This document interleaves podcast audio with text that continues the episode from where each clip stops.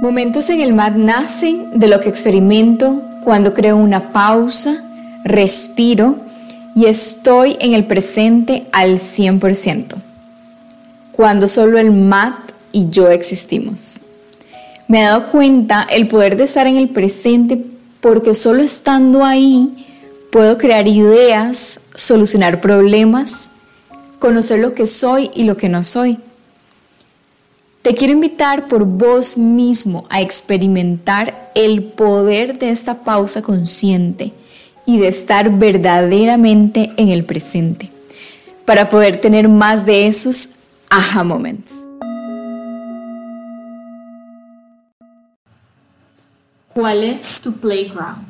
¿A dónde sientes que es tu espacio de juegos? Bueno, yo te voy a contar la mía porque realmente me conecta con mi niña interior y amo estar ahí. O sea, yo por mí podría estar ahí todo el día o la mayoría del tiempo.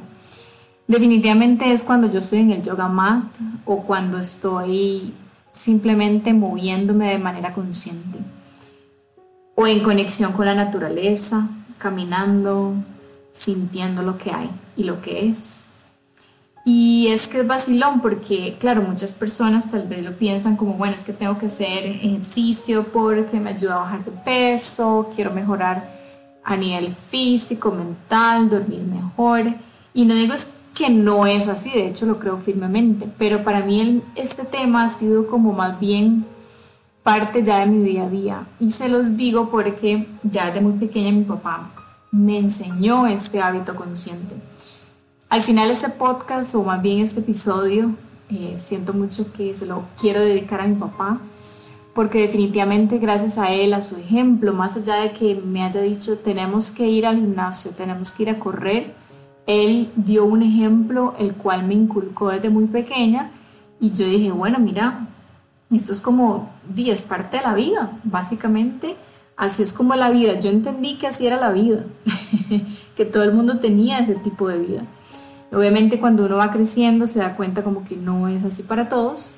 Y ahí es donde uno dice, bueno, qué rico es también enseñarle a otras personas que esto puede ser parte de su vida muy, muy fácilmente. O sea, realmente es algo que si te lo propones lo puedes hacer.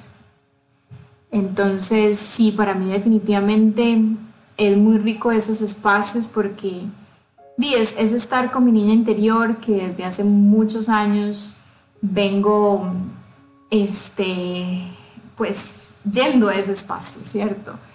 Y, es muy rico porque para mí es ese presente, ese disfrutar, ese tomar conciencia de quién soy, de dónde está mi cuerpo ahorita, qué le duele, qué chineo necesita.